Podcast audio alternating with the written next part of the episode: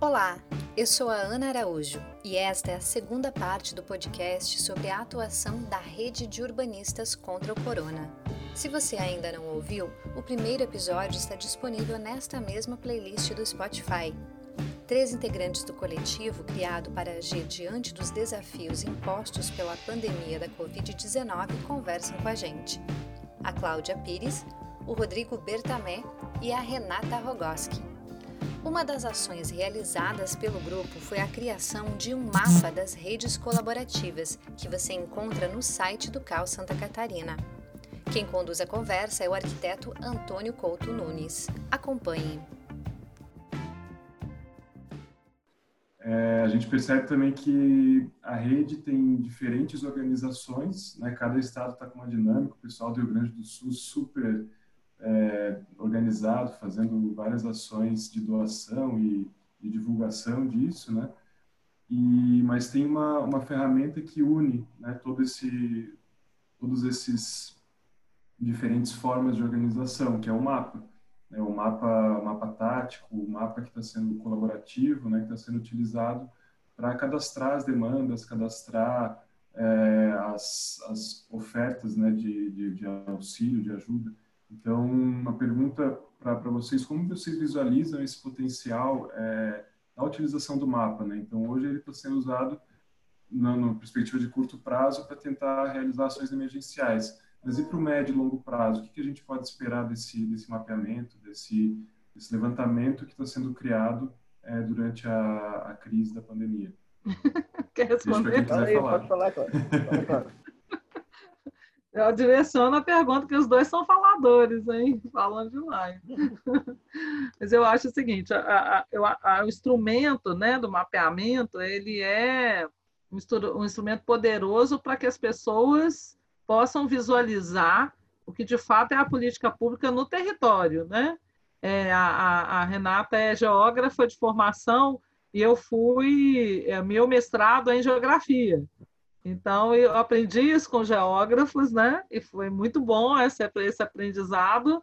Acrescentou muito na minha forma de ver o mundo a partir da geografia. A partir da geografia, a gente conseguir ver o mundo de uma forma diferente, complementar aquela que eu tinha na arquitetura. Mas é, o que eu acredito é o seguinte: a gente está trabalhando com a ferramenta é, da, do mapeamento aqui no intuito de transformar isso no futuro num instrumento de reação da sociedade civil frente a uma série de. Já estou antevendo, tá, gente? Acabou, vamos supor que amanhã acabou a pandemia. Ah, vamos reconstruir o país, vamos chamar as quatro empreiteiras, vamos buscar o dinheiro do Banco Mundial, vamos fazer qualquer coisa, não vamos consultar a sociedade civil. Ou se a gente consulta, a gente consulta daquele jeito que a gente gosta de consultar. Faz uma audiência pública de uma hora, põe aquele calhamaço de papel para o pessoal colocar numa linguagem técnica que ninguém absolve, né? E aí a gente faz de conta que está fazendo representação e aí eh, valida nessas reuniões aquilo que a gente quer, né? Geralmente o, o, o, o roteiro é esse. Então, acho que o instrumento mapeamento e ele feito, eu, eu, geralmente eu insisto muito com o pessoal em relação a isso, e, e, esclarecendo um negócio aqui, eu não sou autora dessa ideia, né? Isso nasce lá no sindicato, numa reunião que eu não estava participando, eu vim depois, né? Gostei da ideia e, e, e som, me somei a ela, né? E estou colaborando do jeito que, que posso para essa questão dar certo, mas é, o que eu acho é que a gente tem que pegar essa experiência do mapeamento para depois, no, no, no, futuro, a gente, com esse, esse produto nacional do que seja o impacto dessa pandemia nessas comunidades, nas frentes que a gente está atuando, a gente poder construir junto com essas, essas comunidades uma, uma proposta é, é, concreta de aferição daquilo que está sendo é, entregue como sendo solução para essas comunidades no momento pós-pandemia. Ou seja, eu vou fazer planejamento, eu vou, vou trabalhar com, com urbanismo e saúde pública depois. mas eu vou trabalhar no modelo PAC, que destruiu a, a favela da Providência, por exemplo, como a gente viu lá, né? É, tinha um campo de futebol, acharam que o campo de futebol não era necessário, né? Não fizeram debate nenhum instalaram um teleférico.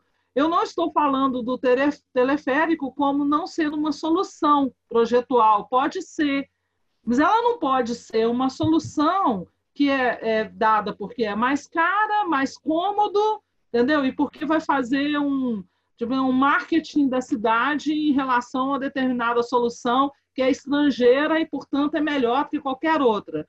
Na Providência, um elevador, como é o caso do elevador Lacerda, em, Belo, em, em Salvador, resolveria o problema, não removeria ninguém e ainda preservaria o campo de futebol da forma como ele está colocado, que ele era colocado lá hoje, lá, lá anteriormente.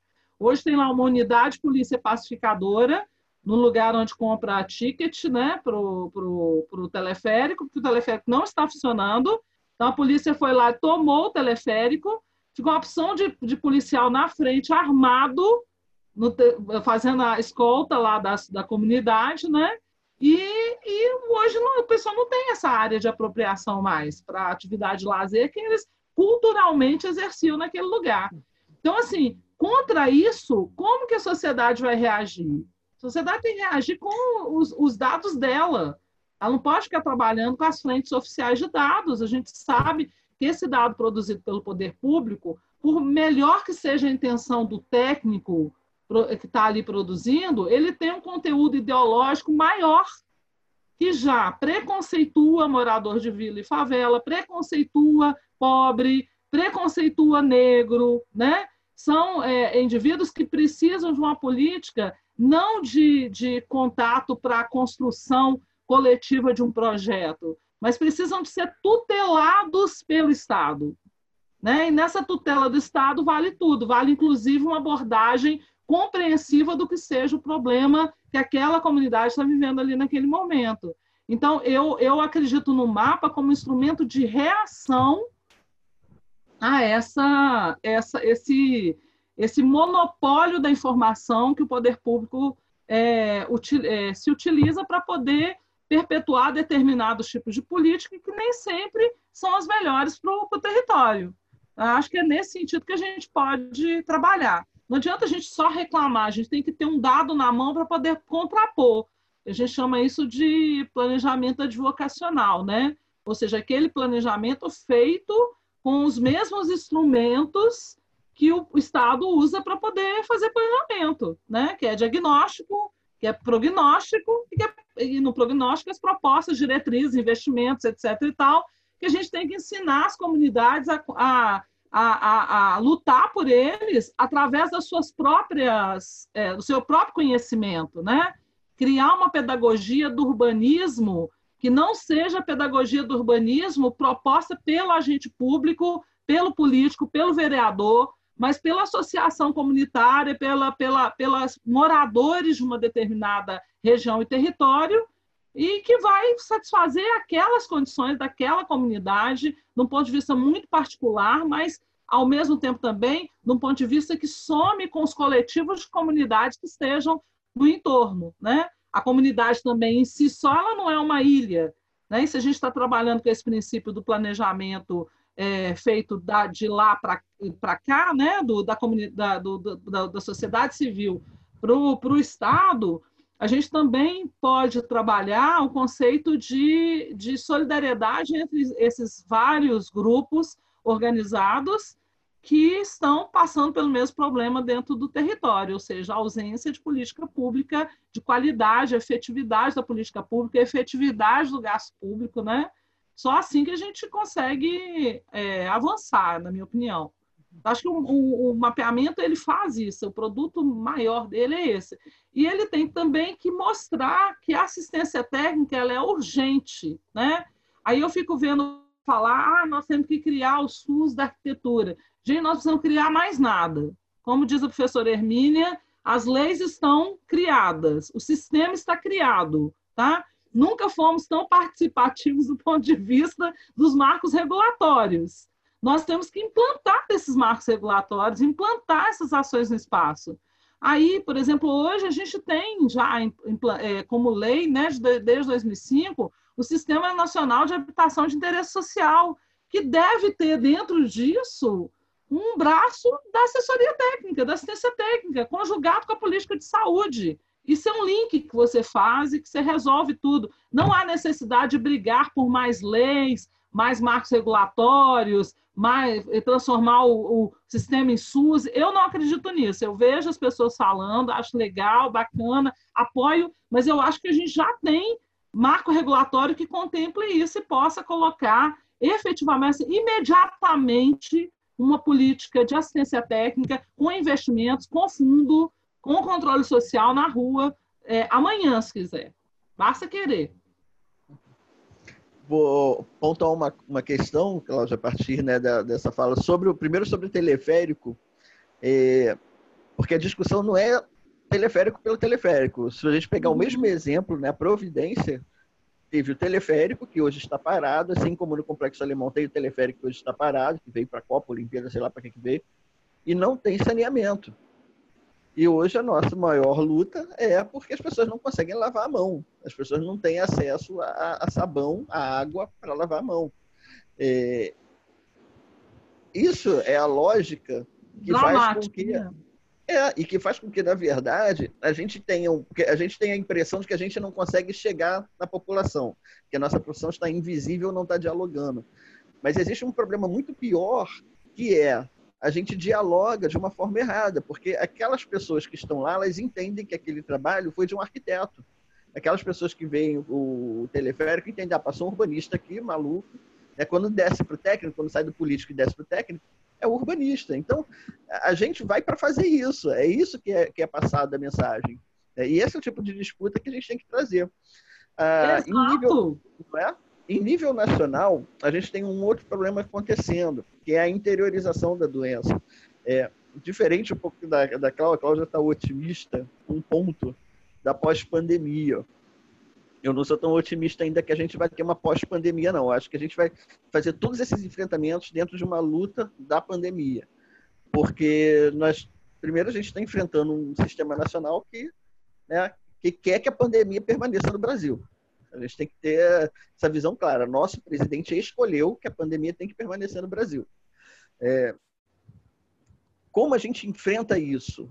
E nesse momento a gente tem um, uma lógica, a gente tem uma função muito importante que nós estamos, que talvez a gente não tenha noção da importância que a gente, tem, nossa, é, que a gente tem da nossa profissão. A gente enxerga um nível de importância X, mas eu acho que esse nível está acima, pois essa pandemia ela está sendo tratada, ela está sendo é, eliminada dos países, né? essa doença está saindo dos países através das lutas espaciais, é, lockdown, é, isolamento, é, distanciamento, fique em casa, é, construa banheiro, são lutas espaciais que passam pela nossa categoria diretamente.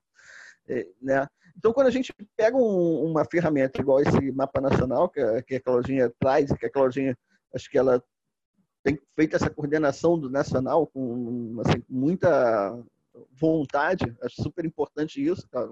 Quando eu falo nessas questões, acho que é isso que é o ponto, né? E esse mapa nacional ele consegue garantir toda essa é, autonomia e manter o caráter federativo de que cada estado está. Porque vai ter que ser federativo, porque o, o tipo de, de, enfrentamento que o Rio de Janeiro está tendo é um, o tipo de enfrentamento que São Paulo está tendo é outro, o que vocês estão tendo aí é outro, pela quantidade de, de né, pessoas que estão sendo afetadas, pela forma urbana que tem o próprio lugar, todas as peculiaridades. Né? E essas trocas são importantes. Acho que o Rio, por exemplo, teria muito que aprender com Minas, porque Minas conseguiu reduzir a curva e o Rio não está conseguindo. Né? Vocês talvez estejam ainda numa curva eh, pequena, perto do que é Rio e São Paulo, tem que olhar para o Rio para São Paulo, cara, olha só, a gente pode, pode acontecer isso com a gente se a gente não tomar cuidado. E o mapa também traz essa, é, essa, essa possibilidade de discussão, de debate, que é olhar e falar, cara, enquanto dá tempo, vamos resolver essas vulnerabilidades para que isso não chegue aqui, para que essa doença não chegue aqui. Né? A gente chegar e olhar, caramba, esse estado aqui tem três arquitetos que trabalham com isso e tem condição de fazer esse processo. Aqui em Minas, a gente tem 20 arquitetos que estão trabalhando com isso que podem trabalhar lá. Pô, o mapa vai mostrar isso. Então, assim como o mapa também pode tirar o, lá na frente o elemento arquiteto dele, e colocar o elemento médico, colocar o elemento psicólogo, colocar o elemento professor, colocar o elemento, né, é, é, sei lá, articulador de, de qualquer ação, de qualquer atividade para gente fazer. Eu acho que esse é o, é o ponto que a gente está tendo de muito ganho da rede, de muito, é, muita noção que a gente tem que ter do como a gente está, na verdade, enfrentando a pandemia. E que a saída da pandemia vai passar por aí, porque a gente esperar chegar uma vacina, esperar, a gente pode demorar muito, e de repente a gente consegue fazer isso. Espacialmente, reduzir né, os locais onde essa doença está tá afetando, reduzir, é, melhorar as condições de quem está precisando ser tratado, quem eu acho que a gente tem muito a ganhar. Antônio, posso comentar um pouquinho? Fiz Deve. uma série de anotações aqui, tentando. Não sei se vou conseguir, mas tentando uh, unir um pouco nessas últimas falas de vocês, pensando pelo viés da nossa atuação, né, enquanto geógrafos, urbanistas, arquitetos diante dessa pandemia. Eu acho importante aquilo que o Rodrigo falou ainda na fala anterior sobre uh, o cuidado que nós temos que tomar para não repetir uh, as estratégias que, que o urbanismo uh, efetuou da última vez que nós somos chamados a combater uma pandemia, lá na passagem do século XIX para o século XX, né? Tudo bem que naquela época o urbanismo ainda não era uma, uma ciência, nem uma prática formada, né? Os, os, os profissionais que nos representavam eram, na verdade, os engenheiros municipais e etc. Mas o fato é que a nossa atuação naquele momento foi uma atuação em conjunto com o Estado que serviu para estigmatizar territórios, né, para é, destruir territórios populares nas nossas cidades. Então, eu acho que é, a Raquel Ronick, né, ela está é, falando muito sobre isso atualmente, que nós temos que tomar cuidado para que esse nosso discurso quanto à preocupação em relação ao contágio nos territórios de precariedade não se transforme num discurso de estigmatização desses territórios que eventualmente né? Pode ser que seja utilizado para repetir práticas, né, lá de do século passado em relação a esses territórios, que é a preocupação que a Cláudia está tá trazendo.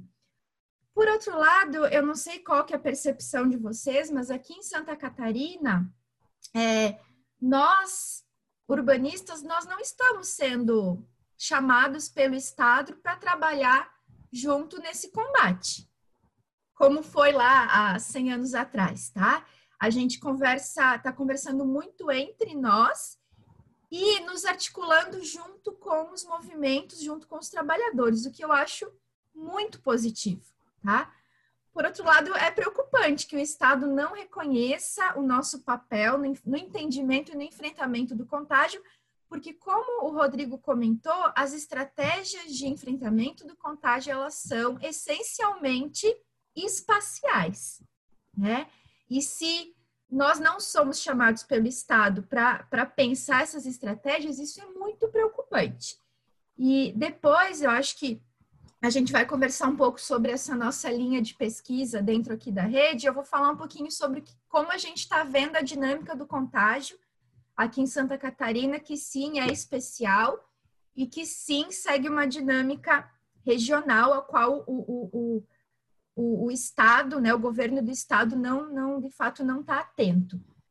Mas eu acho que essa nossa atuação junto aos movimentos, junto aos trabalhadores, tem um potencial enorme, no sentido disso que a Cláudia falou, que ela chamou de uma nova pedagogia do planejamento.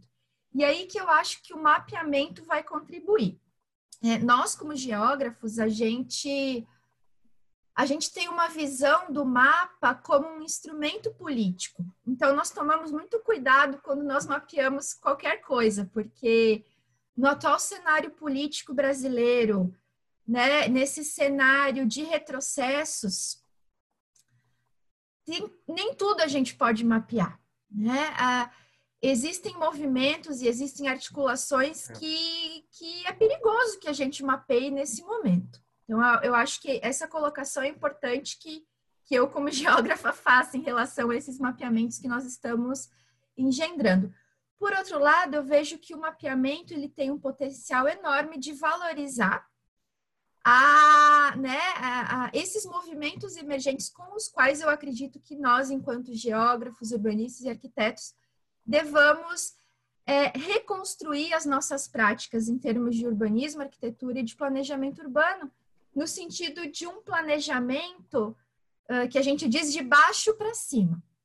Então, é, são essas as, as, potencialidades que eu vejo e é assim que eu conecto o mapa com essa reinvenção da nossa atuação profissional diante de uma pandemia, agora trabalhando mais junto com os trabalhadores e com os movimentos do que efetivamente junto com, com o poder estatal.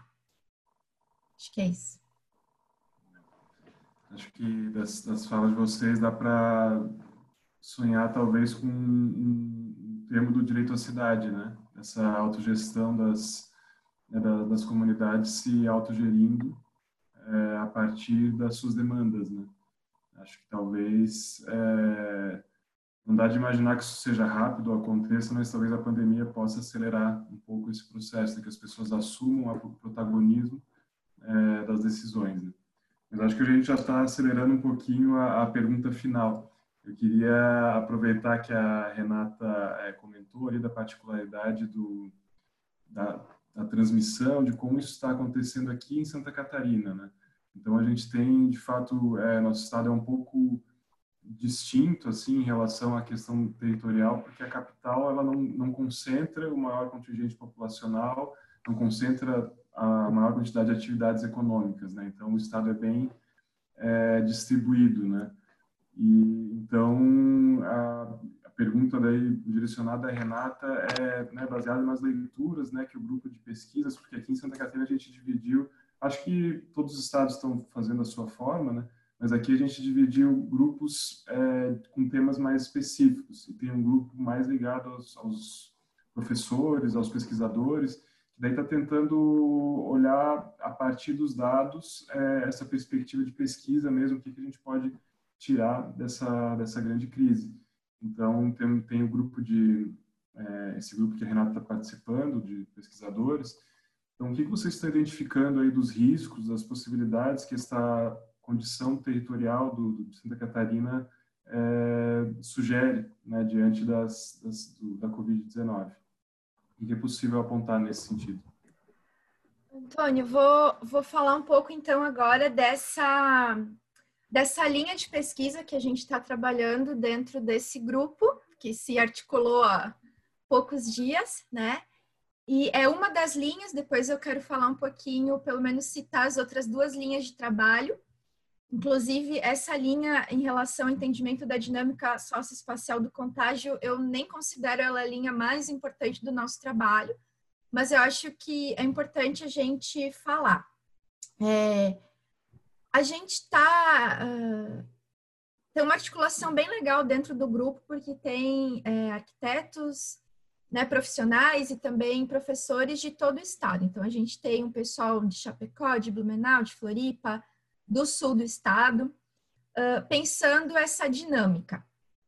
E a gente também, na semana passada, fez uma reunião com grupos de pesquisa que já trabalham com a questão da rede urbana em Santa Catarina, do pessoal do Instituto Federal, pessoal da FURB, o DESC, também com técnicos do, do IBGE, vinculados ao Sindicato dos Trabalhadores do IBGE, para tentar conversar um pouco sobre as nossas hipóteses de como que o contágio está acontecendo aqui. E não é nada complexo entender, perceber como ele está acontecendo aqui. Uh, a gente percebe que o contágio em Santa Catarina é, ele vai responder à nossa configuração territorial. Mais precisamente, ele vai responder à configuração da nossa rede urbana.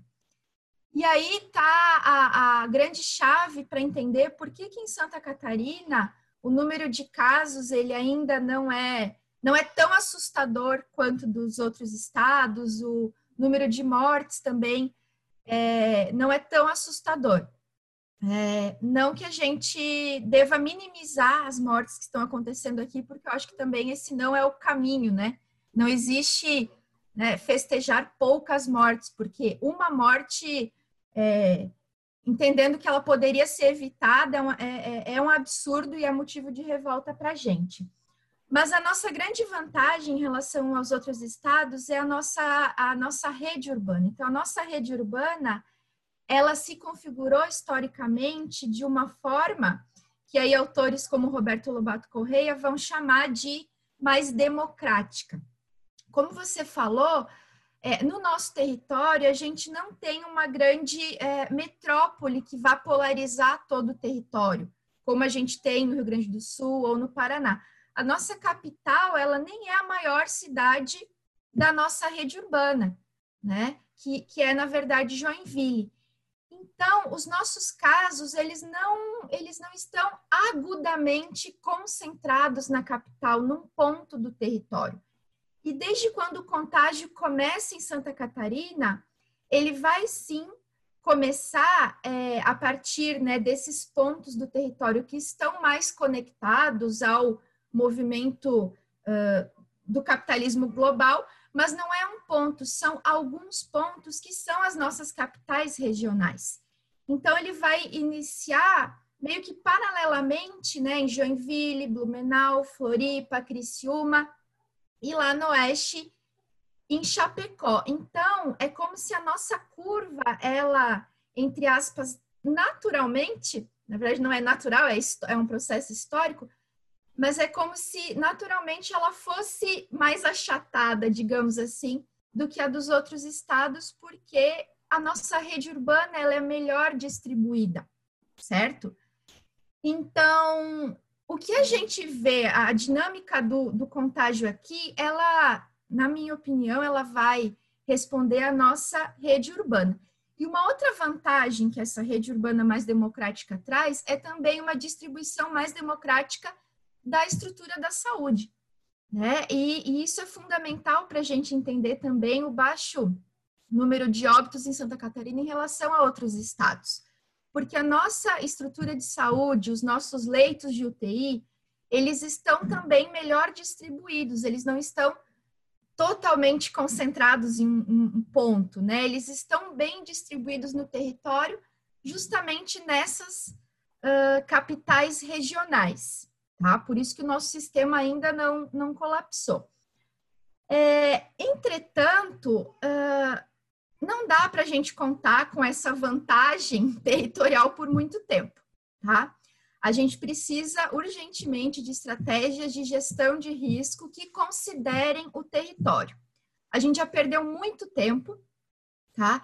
Desde, desde de, sei lá, final de março, né, que estudiosos pesquisadores geógrafos e urbanistas alertam sobre a importância da contenção do contágio no oeste de Santa Catarina, a partir de Chapecó, né? Uh, a gente deu muito, muita bobeira nesse sentido, Antônio. Se a gente vai analisar através dos mapeamentos que a gente está fazendo a dinâmica do contágio em Santa Catarina, temporalmente ela, ela tem uma dinâmica né, que ela vai se dar é, de forma, o espalhamento ele vai acontecer primeiramente nessa vertente do litoral do nosso estado e vai acender um pontinho lá em Chapecó, desde o final de março. E nós apontamos, né, sobre a importância de controlar o contágio nessa, nessa capital regional, que é Chapecó, para que esse contágio não se espalhasse por todo o oeste, porque o vetor de espalhamento para o oeste foi a partir de Chapecó. Mas isso não foi feito, tá? Então, para você perceber como, além do, do território explicar a dinâmica do contágio, as estratégias políticas também nos ajudam a entender, tanto do Estado quanto da sociedade civil. Por quê? Uh, o Estado promoveu o fechamento quase geral das atividades na metade de março, lá pelo dia 20 de março, e promoveu a reabertura na metade de abril. Justamente na metade de abril foi quando o contágio ele começa a se espalhar a partir de Chapecó para as outras cidades do oeste. Então, essa contenção inicial do contágio que nós tivemos no litoral nós não tivemos no oeste. Então, lá, o contágio se alastra hoje numa velocidade absurda, tá? Se a gente uh, olha para o painel do Estado, que essa semana o Estado liberou uh, a, análise né, dos dados a partir das associações de municípios, que é o que deveria estar sendo feito desde o início, né? Se a gente olha a curva dos casos da região da Amalque, que é a região de Concórdia, que é a região que especificamente eu estou estudando, ela destoa de todo o estado, né? Então, o crescimento lá até final de abril, a, a, não, não, era nenhuma curva, era uma linha. E do final de abril para o início de, de, de, maio, essa curva ela explode. Então, nós temos um crescimento absurdo dos casos lá. Subnotificação também absurda. É, os hospitais, né, estão com 60%, 70% dos leitos de UTI já ocupados. E na nossa interpretação, esse crescimento exponencial e absurdo se dá porque as estratégias de contenção, de enfrentamento do contágio por parte do Estado, elas responderam ao que estava acontecendo na vertente do litoral, mas ignoraram a dinâmica territorial do oeste. Então, não houve essa contenção inicial e também porque o contágio ele é potencializado pela estrutura produtiva, né? Como nós tivemos o fechamento do comércio, dos serviços, uh, atividade que vai dominar os fluxos na rede urbana nesse período, né, de abril, é, são as atividades que se mantiveram abertas. E a produção de alimentos, ela foi considerada desde o início uma atividade essencial e ela se manteve aberta. Então, os frigoríficos que né, é, estruturam a produção, são a base produtiva do Oeste, eles sempre continuaram funcionando, tá? E vocês devem ter acompanhado essa semana que um frigorífico da cidade de Ipumirim, ele foi interditado pelo Ministério Público do Trabalho porque não estava recomendando as instruções que o decreto do governador estabeleceu desde março em relação ao afastamento de trabalhadores com doenças pré-existentes, em relação ao, ao distanciamento necessário na linha de produção, isso não vinha sendo respeitado. Por isso, o contágio ele passa a acontecer não pela concentração urbana nessas cidades. Né? A região da Malque ela não compõe sequer um, um arranjo populacional, segundo o IBGE, mas é pela concentração nessas plantas produtivas, nessas indústrias, né? Então, isso gera uma situação em que, hoje no estado, as cidades com maior incidência de casos, número de casos por mil habitantes, são as cidades do oeste. Né? Então, uma cidadezinha como Lindóia do Sul, que tem 5 mil habitantes, é uma das cidades com maior incidência de casos no Brasil. Fica do lado de Pumirim, onde se localiza esse frigorífico, né? E as pessoas de Lindóia basicamente estão vinculadas a esse frigorífico. E hoje Chapecó, que é essa capital regional, é a cidade de Santa Catarina com o maior número de casos. Então, o que, que, o que, que a gente deixa de alerta em, em relação à gestão por parte do poder público, né?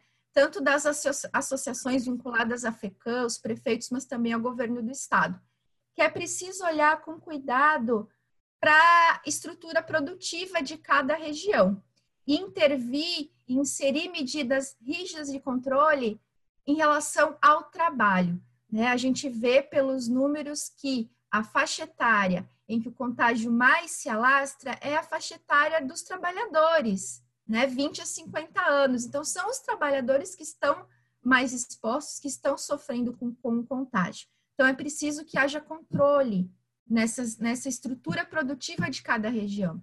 No oeste, os frigoríficos.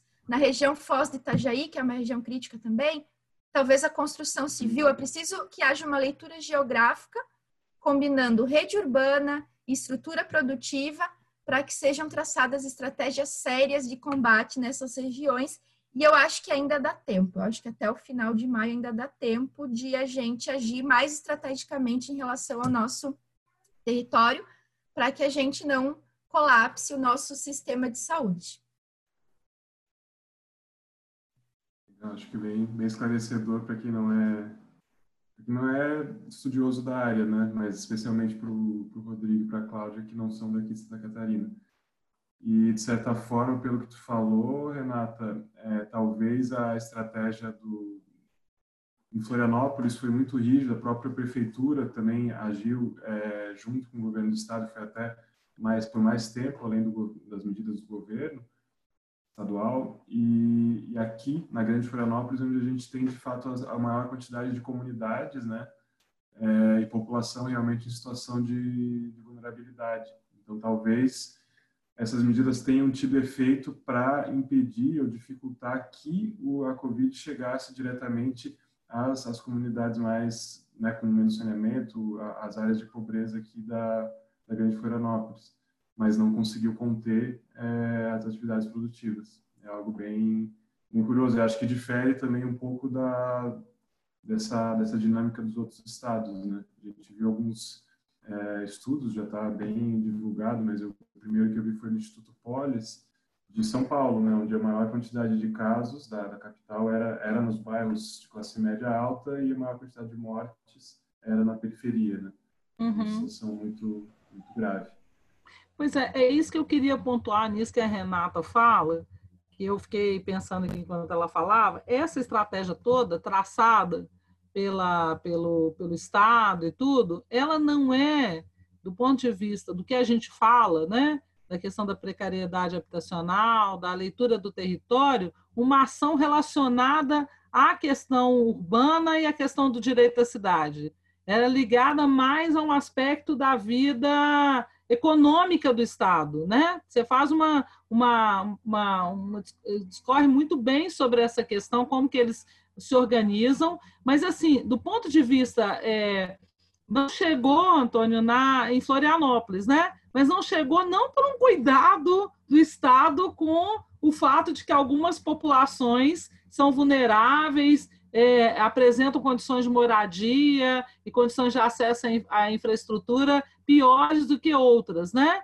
É, a leitura que se faz do território não é uma leitura que contempla que grande parte da a, a função que estrutura o território é a função habitação e que 60% das pessoas moram mal em cidade, até mais, né? Se a gente for olhar os números oficiais, a gente vai fazer essa leitura, mas se for falar em números, se for fazer aferição na base, a gente vai ver que o que se considera como precariedade habitacional ainda não foi nem conceituado do ponto de vista da contagem do censo domiciliar como sendo precariedade. É para nós, arquitetos, uma precariedade habitacional. Para a sociedade como um todo, não aparece nem nos números. E a inadequação de domicílio não é ausência de banheiro da forma como a gente fala. Uma unidade sanitária dentro possa ser uma fossa que tem esgoto tratado conectado é banheiro. Para o arquiteto, isso não é. E, e aí a janela no cômodo, a, a, a, a chama a, o partido habitacional, né? a forma como se organiza os cômodos dentro da casa, a forma como você trata, trata, trata a estrutura ambiental da moradia, isso não é a preocupação das políticas públicas e de grande parte desses estudos que trabalham com a contagem da inadequação de domicílios. O fato é que se a gente fosse fazer é, pela nossa área, adotando a nossa metodologia, uma análise da questão habitacional é, brasileira, a gente chegaria a números piores do que esses. Nem os planos locais de habitação de interesse social chegaram nesses, nesses números, né? porque eles também têm uma metodologia é, é, alinhavada com a metodologia que está imposta pelo IBGE. E essa é aquela que está lá dentro do censo, está dentro, dentro da PNAD, né? É, é, e ela não reflete uma preocupação da, do nosso campo profissional. Né? Na rede, por exemplo, eu, eu vejo uma discussão muito interessante, é, e aí eu vou falar da professora Raquel Ronick, assim, no qual eu tenho muita, muito apreço, muito respeito, mas eu, eu acho ainda que a gente tem que fazer uma discussão pormenorizada da unidade habitacional, do menor local onde a pessoa vive, né? E a gente fala muito da cidade como um todo, né? Eu tenho muita gente falar, a discussão da agenda urbana ainda é uma agenda que não contempla é, é, é, resolver o problema da sobrevivência das famílias. É, eu estou interessada nisso. Eu, eu não estou, eu, apesar de eu estar interessada como campo de trabalho na questão do, de, da, da, do desenvolvimento urbano, das políticas públicas de enfrentamento a uma, todo, todo um problema geral que existe nas cidades, eu acho que esse problema ainda não foi, é, não foi tratado da forma como ele deveria ser tratado.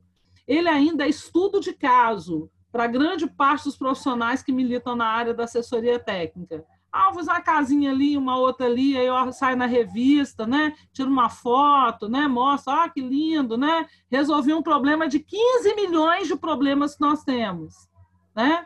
E que refletiria é, numa modificação da forma como as pessoas encaram arquitetura e urbanismo na cidade. A gente ainda é um, é um, é um, um ser estranho nessa, nessa, nessa discussão, né? Então, essas análises territoriais que você traz, Renata, elas são importantíssimas, até para a gente poder fazer autocrítica, a nossa autocrítica, do nosso campo, né? Porque a gente não é citado, não é provocado, não é consultado para nada. E aí eu vou ampliar o campo do nada para arquitetos e geógrafos. Nós, nós, nós, não somos consultados, entendeu? Na geografia da saúde, quem interessa é o infectologista. Às vezes até o bombeiro da defesa civil. Nós não interessamos para essa geografia da saúde. Tá? Por mais acúmulo é, é, é, profissional que a gente tenha. No caso da moradia especificamente, a moradia é tratado como um, um, um, um número que é fictício por parte das, da, da, discussão sobre a questão da moradia, que é o déficit. Eu estou falando de déficit, né? Eu não falo da demanda real do indivíduo para uma é, habitação que resolva seu problema de morar, né? A moradia que resolve o problema de morar. Então, essas discussões, a gente, a gente não tem espaço social para fazer a discussão. Né? E eu acho que agora, nesse momento, eu não gostaria de fazer uma crítica generalista sobre o problema, que cabe muito bem em revistas científicas, onde você trabalha os dados, entendeu? Faz aqueles reportes históricos, é, concluindo o artigo como esse caso não tem jeito. Né? Eu gosto muito de um, de um, de um desse professor Flávio Vilas, que fala sobre a, questão, é, a recente urbanização brasileira. É um texto muito interessante. Vou tentar recuperar esse texto aqui e colocar nas nossas redes, porque ele faz o seguinte: ele coloca um grupo de pesquisa dele lá no, na, na FAO, é, contando no rádio quantas vezes se fala da periferia e quantas vezes se fala do centro urbano, tá? Quantas notícias se veicula positivamente sobre a periferia e quantas notícias se veicula é, é, positivamente centro, é, a favor dos centros urbanos, estruturados, né? E aí você vai ver que na periferia só dá violência, morte, é, tudo que é ruim, e no, na, na, área central tudo que é bom, né? Espelhando uma cidade, até no, do ponto de vista da, do que a gente fala hoje, que é narrativa, né? É muito desigual até da forma como se trata o assunto, como que você releva um assunto e, e deixa o outro é, é, descontinuar e etc. Então, eu, eu gostaria da gente tentar, dentro dessa rede dos urbanistas, é, do, do, urbanismo contra o corona, com urbanistas pensando isso, né? que sejam arquitetos, geógrafos, sociólogos, tá? Eu também tenho uma, uma birra dessa, desse corporativismo de campo, entendeu? Que acha que pensar a cidade vai ser é parte de um esforço intelectual do arquiteto. Primeira coisa que o conhecimento ele é conhecimento compartilhado, ele é coletivo. E ele não, não existe o conhecimento que a Cláudia fez, que o Rodrigo fez, que o Antônio fez, que a Renata fez. Né? Nós chegamos aqui num ponto e vamos dar, na medida do possível, a nossa contribuição. Não quer dizer que acabe na gente, nem que começou com a gente. Então, se a gente partir desse pressuposto, você fica um pouco mais humilde assim na sua contribuição, entendeu? Você se coloca no seu devido lugar, né? Dentro da história, o que que você realmente significa. Então, dentro dessa perspectiva, eu acho que essa rede de urbanismo contra o corona, ela congrega indivíduos e agentes políticos que têm que pensar uma solução. Eles vão, eh, vão, vão se debruçar sobre um diagnóstico, mas grande parte do que a gente fez nos últimos anos é diagnóstico. Grande parte das coisas que a gente fez não agiu sobre a vida das pessoas. Então, assim, eu não quero ficar fazendo diagnóstico eu gostaria de interagir com essa cidade e fazer coisas dentro dessa cidade. Eu não nasci para, eu não vim aqui para poder fazer diagnóstico. Não vim. eu acho que a gente tem que pegar esse princípio e agir na cidade. Isso que você levantou agora, Cláudio, leva a pensar. A, a, acho que a gente tem que mostrar duas coisas que eu acho super importante mostrar também. É, primeiro, o combate mundial, o combate global dessa pandemia, ela não está passando pelo corporativismo. Isso é muito interessante, porque qualquer mundo pós-pandêmico, ele vai ter que botar isso, é, essa problematização na pauta. Né? Vamos, e aí vamos trazer para a nossa realidade nacional. É, não está no médico, não está no hospital a centralidade da questão está na saúde coletiva, está nisso que a gente está fazendo, nisso que a gente está discutindo. Né? A relação do espaço, ela não é uma relação também do, do, urbanista, a gente achar que a gente tem que quebrar esse negócio de achar que é, a gente é o outro urbanista que está lá no alto, que vai desenhar, embelezar, projetar, definir onde vai ser o lockdown, onde não vai ser. É, não está isso, até porque é, o discurso já está contraditório. A gente defende uma cidade de encontros, a gente defende uma cidade de mobilidade, direito de ir e vir, e no momento isso tudo é nosso inimigo, né? A gente, os encontros têm que ser virtuais, o ir e vir é perigoso. Então a gente tem que é, perceber esse foco também e de onde a gente se enquadra. Eu achei isso muito bom, de onde a gente se enquadra no processo.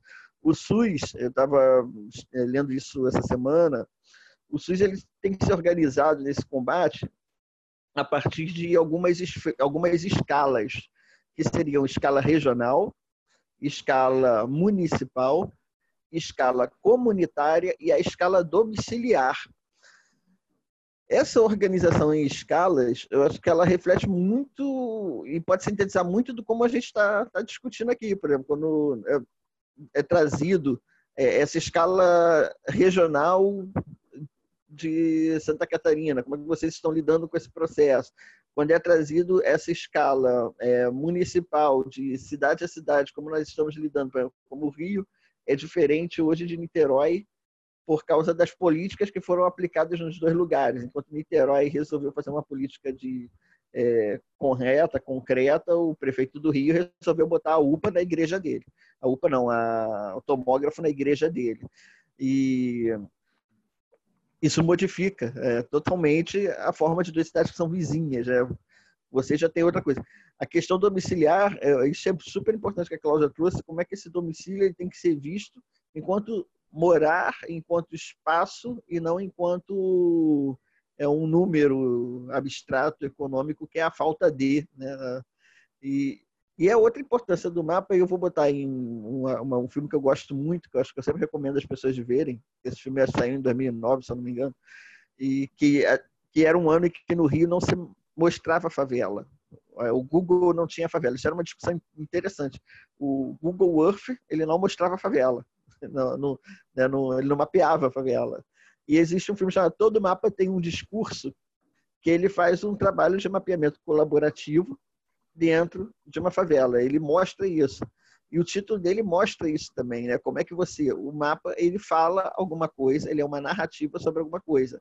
Então, o, o método que se mapeia, o que se mapeia, o método, quem mapeia, o que que está falando, para quem vai, isso tudo traz um discurso. Isso tudo vai trazer consigo uma teoria.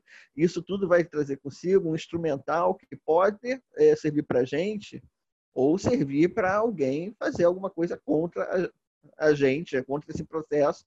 Por exemplo, no nosso caso, o nosso mapa, ele, hoje eu enxergo ele, esse mapão que está sendo feito nacionalmente, como uma ferramenta para dizer políticas higienistas, como eram pensadas antes, não vão funcionar. Porque o nosso mapa mostra coisas ali que justificam que políticas higienísticas não vão funcionar. Se ele não existisse, seria muito fácil você implementar um discurso de não, pós-pandemia, tá vendo? O problema é a densidade nas favelas, vamos retirar esse povo. E aí você começa a criar todo aquele instrumental, né, que, eu, que a construção civil e a especulação imobiliária adoram, de construir essas políticas. E, e sobre o SUS, essa coisa do, do, SUS da arquitetura, eu acho que a gente tinha que começar a trabalhar ao contrário, trabalhar não numa lógica de criar um SUS da arquitetura, mas de entender como o arquiteto pode se inserir no SUS.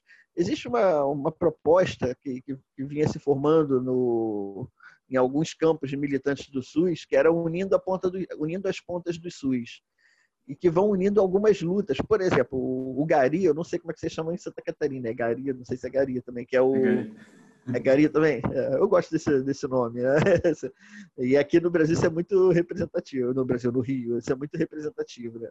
O Rio tem esses problemas, tá, gente? De, de achar que é, que é o Brasil inteiro. Mas não é, não. Mas o, por que, que o Gari não é entendido como um agente de saúde pública pela população? Ele é. Hoje ele é um elemento importantíssimo para gente, porque ele está limpando a cidade o tempo inteiro e a cidade precisa ser limpa para a gente reduzir o vírus, né? E por que, que o arquiteto ele não pode ser entendido como um agente de saúde pública que vai chegar junto com os agentes comunitários de saúde pública nesses locais e trabalhar em conjunto, né? Porque a gente precisa criar uma corporação, é, transformar a TIS numa corporação, transformar a assistência técnica numa corporação tipo um, tipo SUS. É, não, é tipo uma lógica de SUS. Por que a gente não se insere no que já existe? É. Talvez esse seja o caminho. E aí a gente passaria a atuar nessas, nessas escalas, que seriam o regional, o municipal, o comunitário, o domiciliar, e que eu acho que a gente tem instrumental para isso, né?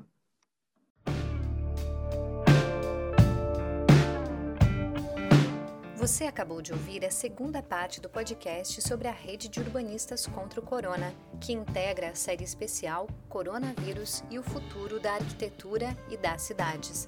A realização é do CAL Santa Catarina, com produção da Assessoria de Comunicação, conselheiros e funcionários e edição da Iraci Falavina. Ouça a terceira e última parte e também os outros episódios da série no site www.calsc.gov.br e também no nosso canal na plataforma Spotify. Até mais!